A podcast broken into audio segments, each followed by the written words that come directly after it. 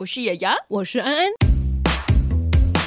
当你觉得我是雅雅的时候，我就是安安；当你觉得我是安安的时候，我就是雅雅；当你觉得我是文青的时候。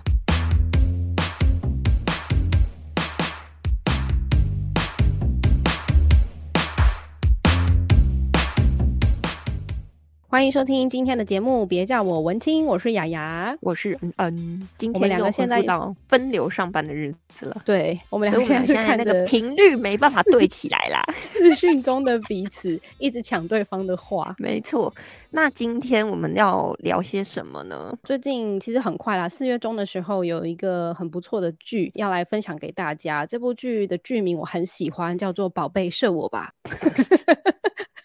为什么？干嘛？这个剧的剧名非常的可爱，但实际上去发现它内这个内涵之后，你就会觉得这是一个很有趣的，算是。哲学性思考的一部剧。那我们今天非常开心呢，可以邀请到这个舞台剧的编剧沈婉婷，要来跟我们一起聊聊她当初创作这出剧的时候，她的想法是什么。然后我们在这出戏里面可以看到哪些东西？Hello，各位听众朋友，大家好。先请婉婷来跟我们大家介绍一下这一出戏，它大致上的这个内容是在说什么？先简单讲的话，它其实就是在讲。呃，一对 YouTuber 的情侣，然后他们在拍一个情侣看房的体验的，等于说是一个主题体验的影片的时候，他们进到了一个样品屋里面，在这个样品屋里面发现有些陈设跟他们以前在不同的影片里面有提到的一些他们自己喜欢的东西有关，而且他们还很意外的是，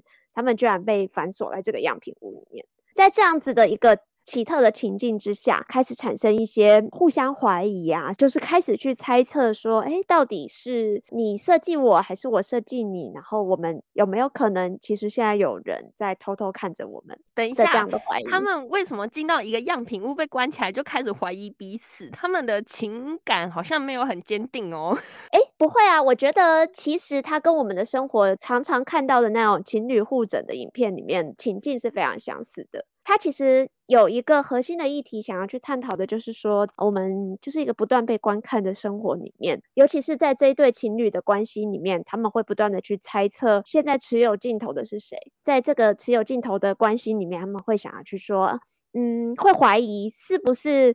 随时都有一个被观看者的存在呢？那当然，在除此之外，刚刚刚刚你们也很有，应该说很敏锐的有 sense 到说。呃，是不是这一层怀疑的存在跟他们两个的关系有一点隐喻在里面？这样子，为什么陈雅雅刚刚的表情有一种若有所思的感觉？没有啊，因为我其实在呃访编剧之前，有先稍微看了一下这一出戏的内容，然后以及他们在网络上已经有拍过短片，就是这个剧的外传。然后就有大致上把那样的感觉讲出来，就是到底是在网络上的世界，我们在拍给谁看？那真实的我们相处当中到底是什么？可是你看外传的时候，会觉得好像是男主角得了精神分裂症的这种感觉。但这出舞台剧很酷，它就只有两个演员呢。就是这个男女主角，他们就要 hold 完整出剧，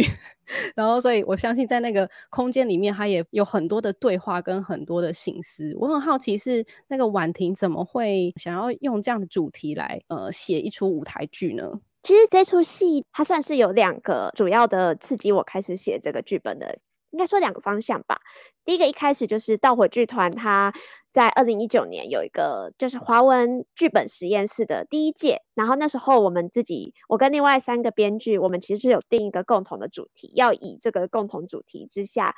去写呃一个短剧。那时候我们主题叫做“生活中令你抓狂的小事”，然后我就一直在想，什么事情是会让我觉得，也许不是我很抓狂，反而是也许我观察到一件事情，这件事情。那我真的是，嗯，觉得是很有意思，然后很想不通的。我想要回答一下，生活中让我觉得很抓狂的事，就是裤子乱丢，袜子乱放。我的室友会裤子乱丢，袜子乱放。好 啦，没事没事。你确定只有一件小事会令你抓狂吗？应该很多小事吧。我觉得这些就算是这种小事情，它还是可以引申出背后很大的主题。因为那个时候我我其实也是从一个小小的事，就是我。一直想不通为什么我那时候看了，我有很多我 follow 的可能国外的 YouTuber 情侣，然后他们可能拍了十年，就是在拍他们的情侣生活，互相互整啊，或是有一些惊喜这样子的东西。可是很奇怪，就在那一年里面，有很多人就在那一年里面解散了。就是说，因为他们情侣关系没有办法继续，然后他们只生活中有非常多的事情已经，嗯，都跟拍片混在一起，然后他们变得没有办法好好经营他们的关系。然后我对这件事情就觉得很很好奇，就是说，在一个不断观看的社会上，还有说我们现在很多人已经把生活当成他们其中一个创作的作品跟美材了，那其实。呃，所谓绝对私密的界限，其实已经被推到最后面，最后面。除了这个之外，其实也是跟我自己，呃，当时的生命经验有一点关系。前一年刚结束一段感情，就是有发生一些，就是没有办法很和平的解决结束感情的一些状况。当我跟那时候对象互相开始有一些攻击，然后在谈判一些事情的时候，就让我发现说，哎，我们好像其实一直都是在拿一些只有我们两个才知道的事情在攻击彼此。关于这个所谓。差一点点就可以成为亲密暴力的这个状况，会让我一直在思考说，为什么我们的时身处的时代，好像暴力变成是只存在在绝对的私私密跟亲密关系里？那会不会是因为就是一个安全界限，其实已经被推到一个最后面最后面的极限，就只存在我跟你之间的绝对私密的空间里了？反而是就我最亲密的人伤我却是最深。现在开歌了吗？是吗？要来开歌了吗？要唱歌了吗？不要害我们因为那个音乐然后被 ban 掉。确实有很多的探讨，而且这次演出的这个角色他们是情侣吗？你说演员本人吗？对啊，没有错。我觉得这是导演跟制作人胆子很大。他们会不会演完，然后也发现 有点哎哎？欸、其实我觉得那些整人的节目，他们我光是看我就觉得不太舒服。他们还可以这样子整互整彼此，十年才分手，已经很佩服他们了。我自己看也会觉得说，哎、欸，其实这样子的玩笑啊，如果说今天不是为了拍片，我觉得我可能会大翻脸。可是他们可能会关系到说，哎、欸，会害怕说是不是现在有摄影机在拍，所以他们不能很显露于就是真正的情绪。嗯我会觉得这对感情里面，其实我觉得是很大的伤害，因为有一种信任慢慢被底线被底线去踩的那种那种感受。嗯，我这一次在看这样的剧本的时候，我觉得非常的呃厉害，因为可能我从来也没有想过这件事情。因为婉婷有提到说，其实现在的创作者他们大多数是要去呈现真实的自己，可是其实他们有很多的部分是也许没有在镜头前呈现给大家，但万一不小心露出了本性，别人才会觉得说这不是真的你吧的这种感觉。所以到底哪一个是真的本人的样子，你就会有很多的脑补。说到这个，就让我想到导演。我们一开始在讨论剧本的时候，导演其实就在跟我讨论讨论说：“哎，有没有一句很核心的话可以讲一下这个剧本里的状况？”然后我我就想一下，我就跟他说：“我觉得就是当我知道越多你的真实，就等于知道越多你的虚伪。那这些就是我赖以用你来攻击你的筹码。但是是谁赋予这件事情权利的？其实是。”第三者就是所谓不在场的，可能观看的，会关心我们是怎么样的人的那些观看者，那些不存在的第三者，就是让秘密这件事情拥有暴力跟攻击的潜能。突然有没有想到很多社会事件，比如说前一阵子那个王叉红，我以为你要说有没有想到很多过去的感情。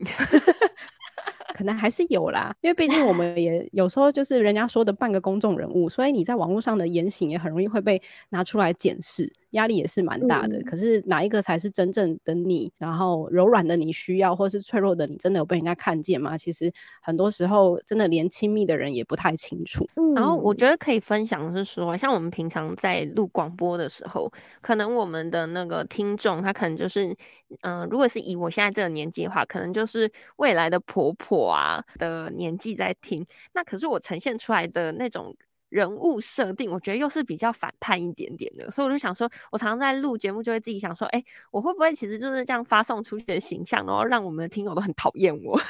可是我就会觉得想说啊，其实每一个人就是他会想要选择自己公开的东西里面，到底想要呈现多少的自我？我觉得这件事情也是很重要的，因为有时候，嗯、你可能自己假装假装之后就变真的了。我相信演员在。实际跟这个剧本工作的时候，我其实从他们那边收到非常多的回馈，因为他们其实会、嗯、对他们其实会很敏感于比如说某一句台词，他会敏感于他的角色之间的转换，还有以及这个角色他现在觉得自己是谁，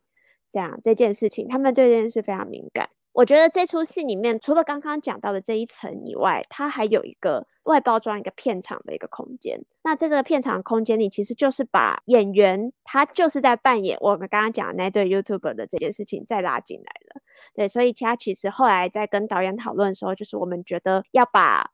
呃，我们随时在穿梭在自己扮演的角色与自己的原真性的本质之间的这个这个东西，我们放得很大，放在观众面前这样子。听完这个，有大家有没有觉得，其实“宝贝是我吧”真的是一个没有这么肤浅的 一个名 词？欸、我要知道这个名字到底是谁取的？对呀、啊，当然是我。它其实是有一个背景的啦，因为其实它最初最初在二零一九年那个短短片的版本的时候，它叫做《墙上有枪的房子》。那那当然这个名字就是有点太长，不太好记，又不够直白。它也许很直白，因为它其实呃回到剧中的一个场景，就是他，他其实他们进到这个样品屋，然后很奇怪的是这个样品屋的墙上有一个装饰品，居然是一把手枪。对，那那其实相对来说，好像是一件很奇怪，可是又没有那么奇怪的事。但是其实这把手枪又暗示了，在这个房子里、这个空间里，这两个人的关系之间的一个恐怖的平衡点，其实一直在那边。这样，嗯、当然，呃，当时候跟导演跟制作人讨论的时候，他们其实也是希望说，不要那么快的把剧名就破题，就是希望还留一点观众可以自己在剧中发掘到这件事的空间。然后那时候我其实就想到那个我自己很喜欢一首老歌，就美国老歌，就是那个法兰克辛纳屈的《Bang Bang My Baby Shut Me Down》。对，我想大家听到之后，如果刚好知道这首歌，可能就会发现啊，宝贝是我吧，其实就是 My Baby Shut Me Down 的直接翻译。所以其实我们也是把它用在副标，歌词大概就是说，它其实用一个很像儿歌的方式、童谣的方式去讲说，一个主诉者说，嗯。很久以前啊，我跟我的宝贝，我们两个都骑着扫把做的马，然后玩骑马打仗的游戏。然后 bang bang，他对我开枪，然后哦、，I hit ground，然后我的对象他总是赢了，而我总是输了。后来时间过去了，教堂的钟声响起，我二十岁，他二十一岁了，我们还是在玩着这样的游戏。他对我开枪，而我倒在地上。这个到了第二段，这首歌就有一点恐怖的东西存在了。那你会觉得，哎，在这样的歌词里面，好像就是一个对情侣之间权力关系的隐喻。然后最后一段是那个女生的主诉者就说：“啊，终于我拿起了枪，对着我宝贝开了枪，然后他倒到了地上，而我终于头也不回的离开了。”觉得这里面它其实存在了非常纯粹的关于两性关系之间永恒的争夺主控权的。那一种隐喻在里面，我自己也蛮好奇的是，在这个剧本上，你要一下让这个人他是处于他现在在镜头前，然后一下又是在镜头后，要怎么样去转换虚实之间呢？你自己在写剧本的时候，有没有自己曾经混淆过？我觉得这个问题很犀利，因为其实这个剧本写的时候就已经同时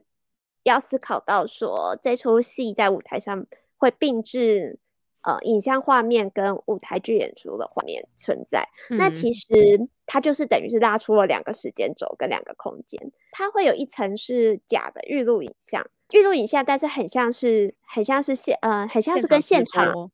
对。然后呃，另外一层还有现现场直播，同时掺入假的直播画面，其实是预录的，但是他把它跟现场直播掺杂的出现，啊，其实。这个东西不断的，嗯、在观众的眼前出现的时候，我觉得它本身就可以暗示观众这件事情，就是说我们观看的东西以及我们所相信的现实，它其实存在着非常非常多的解释。但另外一层就是刚刚有讲到，跟演员工作的时候才会发现，诶，在那个虚实之间台词的一些细微的转换，可能我在写的时候没有办法抓到每一个细节都非常的精准。可是演员可以，所以它真的是一个，我们常常说舞台剧是要去经过排练才能够成为真正完整的作品。我真的在这个作品体会到这件事，因为演员会去检视台词，会跟我说：“诶，我感受到这个角色，他在这一句跟这一句之间，他好像在这一句已经进入了另一个角色喽。”可是他怎么下一句又跳回来了？那要给我一个清楚的解释。那有时候是我设计的，有时候是我可能没有注意到的。我觉得编剧的工作，其实大家常常就会想说，哎，编剧是不是都只是把那些对白啊、剧本啊写出来就好了？然后呢，可能导演呢再去根据说，啊，我想要怎么拍什么的。可是其实我觉得，好的编剧其实是非常不容易的，因为好的编剧他可以去透过说他的剧本怎么写，然后对白怎么去经营，然后人物角色怎么去动，然后你可以去引导，就是引导说，哎，导演必须要这样导。导演必须要怎么拍，甚至是现在的人必须要怎么演出。那当然，我觉得一个作品它的创作一定是大家去共同激发的火花。可是呢，我觉得编剧出现的功力的时候，就是会在这种时候。而且我觉得，如果我自己是一个编剧，然后我就会发现说，哎，如果我的剧本啊，就是被导演照着拍，就觉得哇，这是我人生中的那种小小的成就 感。有时候反而那个火花。可能会跟你一开始预期的不一样，就是说，嗯，嗯，这个各部门的创作者他会对你的作品有回有一些回应，然后那种回馈其实有时候会蛮蛮能够激发说，发现原来这个议题它还有可能在不同的创作媒材上，它会有更深一层的思考，类似像这样。嗯，好啊，那我也非常期待这样的戏呢，即将在四月十五号到四月十七号在台湾戏曲中心小表演厅来上场，而且呢，演员只有两位，那他们要又是真实的情侣，又要在舞台剧上一起飙戏，一定非常的精彩。没错，如果大家呢有想要支持这出戏，宝贝射我吧，你可以上那个 OpenTix 啊，自己去。看看到底怎么去买票，然后一定要进场购票支持。那因为现在疫情比较严重一点点啦，所以呢，如果说你今天要出门，或者是说要去看剧的话，麻烦还是戴好你的口罩哦。好，那今天的节目就到这边喽，我们就说声拜拜，谢谢婉婷，谢谢谢谢大家，拜拜拜拜。国产大蒜直优味美，深受消费者喜爱，更是家庭烹饪调味凉拌。我们来听听台湾蒜农协会林明德理事跟大家分享优质国产大蒜好吃的秘诀。现在刚好是我们国产的新蒜在上市的时候。呃，我们国产大蒜哈，它的辛辣风味比进口的大蒜品质好，又耐存放。那国产大蒜外形呈下宽上窄，像我们那种吊钟都是那当金啊呢。现在正刚好是产季，所以我们也呼吁我们的消费者购买我们的国产大蒜哦，支持台湾的产业。购买后可以直接用网袋把它放在通风处，就会保存它的风味，散发这个蒜香，并方便随时来使用。现在是大蒜的产季，今年的价格也非常的亲民，所以呼吁我们的听众朋友多多购买我们的本土生产的大蒜。广告由行政院农业委员会农粮署提供。